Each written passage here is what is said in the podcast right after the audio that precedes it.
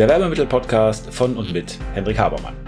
Der Podcast für alle, die bei der Auswahl und beim Einsatz von Werbemitteln alles richtig machen wollen. Hier erfährst du alles von der Kreation und Gestaltung eines wirksamen Artikels über die Produktion bis hin zum erfolgreichen Einsatz. Bist du bereit?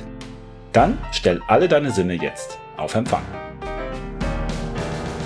Hier ist der Werbemittel-Podcast. Henrik Habermann, mein Name. freue mich, dass ihr dabei seid. Und heute möchten wir über die Landkarten des Gehirns sprechen, beziehungsweise über die Landkarten, die im Gehirn sind.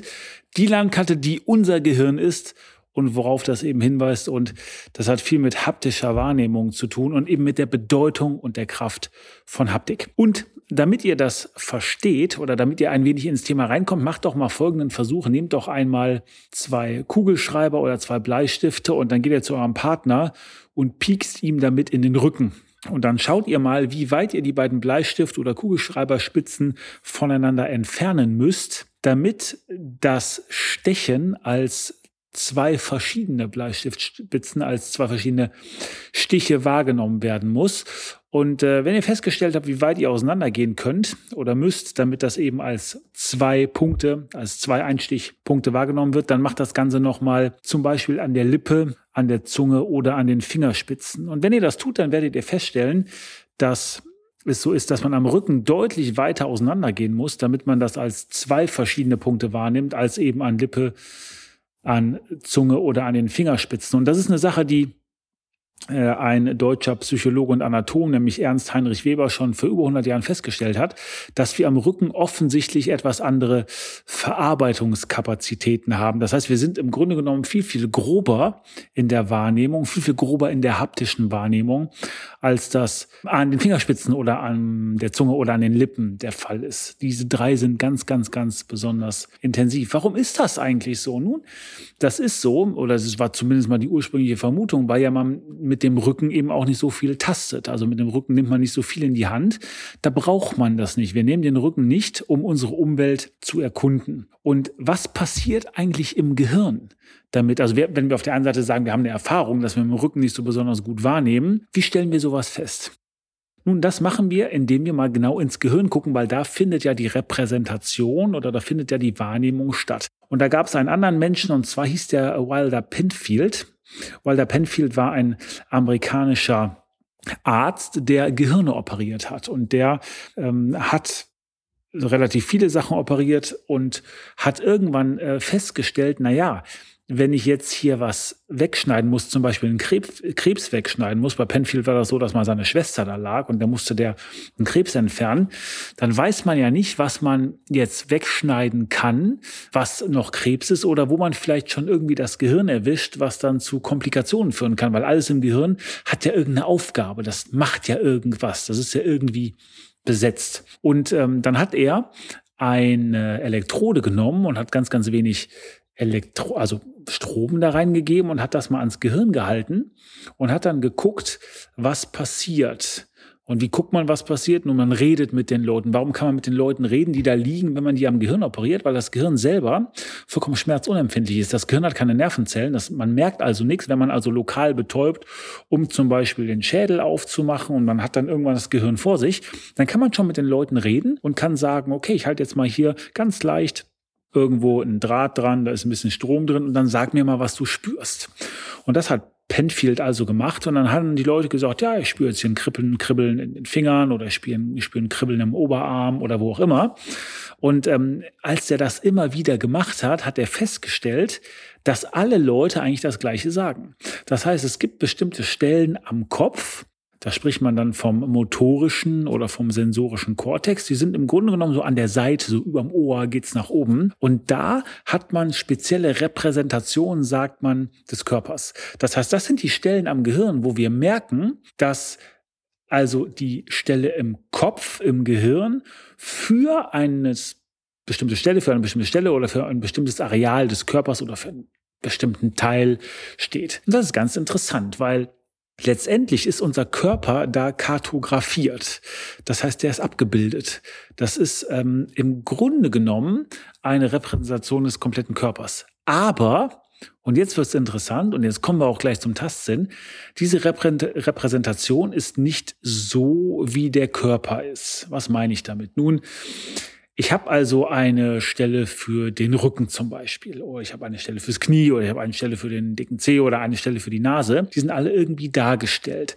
Und wenn ich jetzt aber mal rechts und links zum Beispiel davon, äh, also von dem, von dem Teil im Gehirn, wo ich diese, diese Repräsentation habe, wenn ich da jetzt auch mal äh, mit dem äh, Draht hingehe, wo Strom drin ist und gucke, was passiert, dann merke ich, da ist also entweder das gleiche Areal, was angesprochen wird, äh, oder es kommt eben schon was anderes. Das heißt, es kann sein, dass ich im Grunde genommen eine sehr, sehr kleine Gehirnfläche habe, die für einen großen Teil des Körpers steht, zum Beispiel beim Rücken, oder dass ich sage, ich habe hier eigentlich ein relativ kleines Teil, also ein relativ kleines Körperteil, zum Beispiel die Zunge, sie hat aber relativ viel Platz im Gehirn, die die in Anspruch nimmt.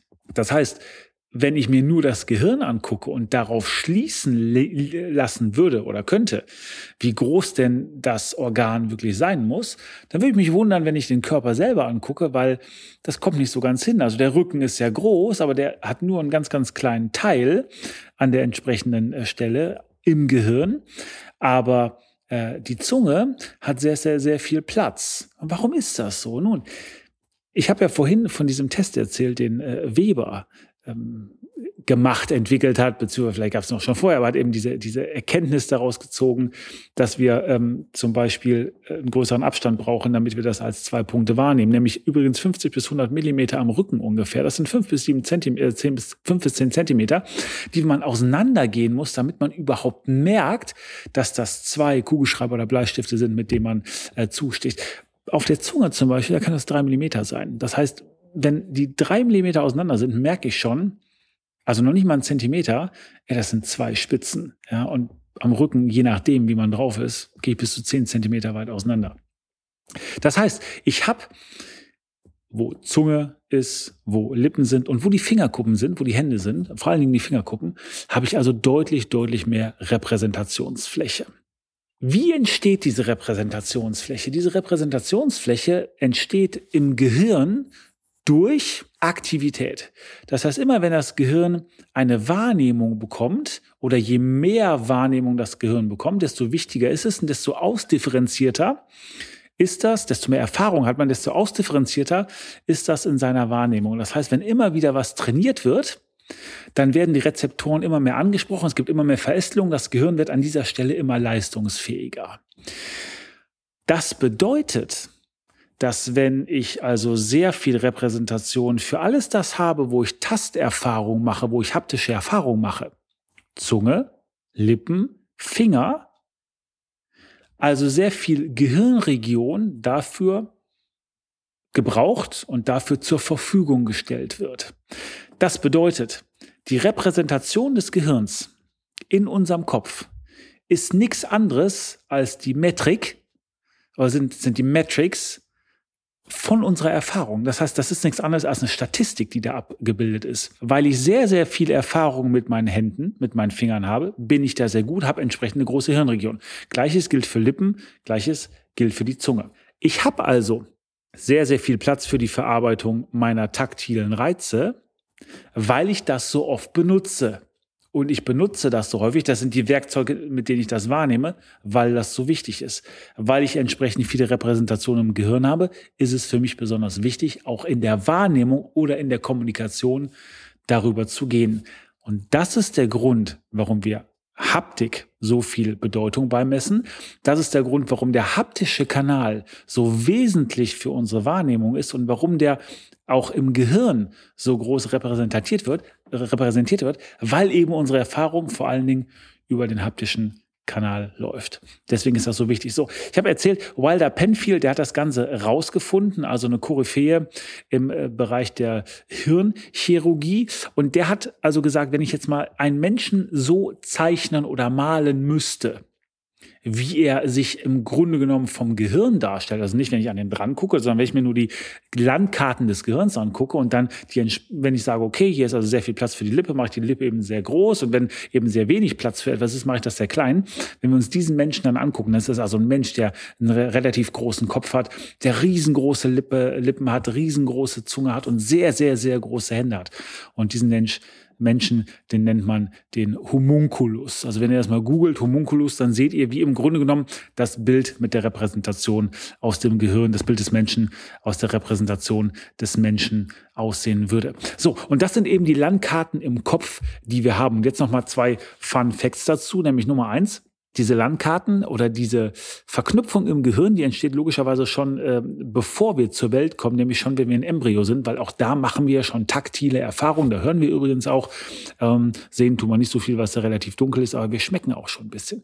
Aber vor allen Dingen machen wir taktile, haptische Erfahrungen und die prägen sich dann schon in unseren Kopf ein, weil diese Landkarte im Kopf, die entsteht ja eben durch die Erfahrungen, die wir machen.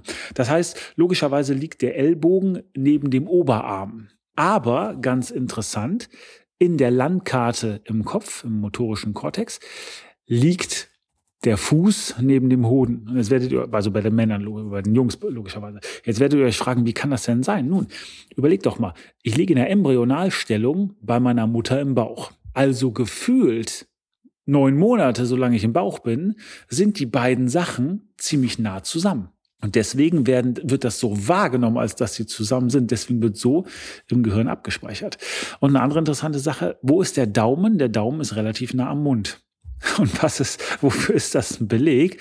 Das ist ein Beleg dafür, dass wir als Embryo am Daumen lutschen. Ja, und zwar relativ viel, weil diese Sachen zusammen repräsentiert sind. Die sind also im entsprechenden Cortex in der Großhirnrinde sind die zusammen angelegt. Ja, die liegen nebeneinander und das belegt also, dass wir eine Erfahrung machen, dass sie nebeneinander sind. Und wie machen wir das? Naja, die machen wir, indem wir schon als Embryo, schon im Bauch unserer Mutter ein wenig am Daumen lutschen. Also, ganz, ganz wichtig für euch zu verstehen. Wir haben diese Repräsentation von unserem Körper im Kopf haben wir seitenverkehrt, das wisst ihr, die linke Gehirnhälfte ist für die rechte Körperseite zuständig und umgekehrt. Je mehr ich sowas trainiere, desto mehr Platz, desto mehr Verbindungen schaffen, in, in, neuronale Verbindungen, also Gehirn, Verbindungen zwischen den Gehirnzellen, aber desto mehr Platz, desto mehr Kapazität stellt mein Gehirn dafür zur Verfügung. Und wir wissen aus Untersuchungen zum Beispiel, dass jemand, der sehr viel Geige oder sehr viel Gitarre spielt, der also seine entsprechenden Finger, in der Regel ist ja die linke Hand, wo gegriffen wird, der die sehr, sehr gut trainiert, dass ich auch entsprechend viel Reprä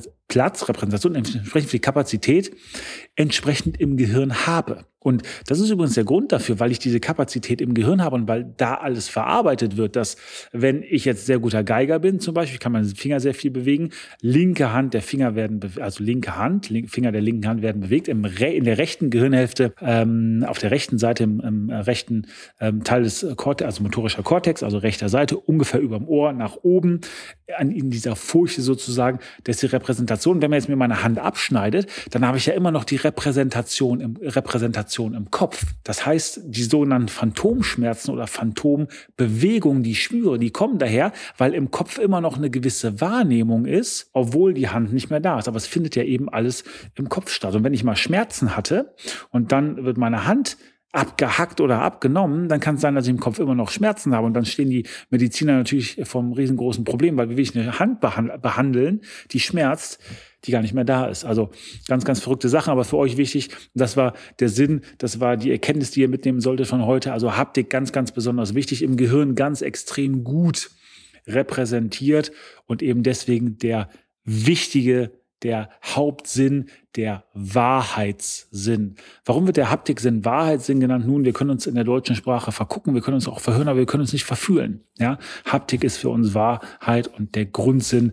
Und deswegen ist es eben so wichtig, dass ihr nicht nur natürlich alles zusammenfasst, ähm, alles zusammen überblickt, dass ihr versteht, dass immer multisensorisch agiert wird und dass, wenn die Sinne verschränkt sind und in die gleiche Richtung gehen, ihr eben deutlich mehr Effekte habt, habt Stichwort Multisensory Enhancement, aber dass der Haptiksinn ganz, ganz wichtig für die Wahrheit ist, für das, was wir als echt annehmen und eben für die Überzeugung. Wie könnt ihr haptisch überzeugen? Wie könnt ihr Wirkung erzielen? Sprecht uns an. Freue mich von euch zu hören.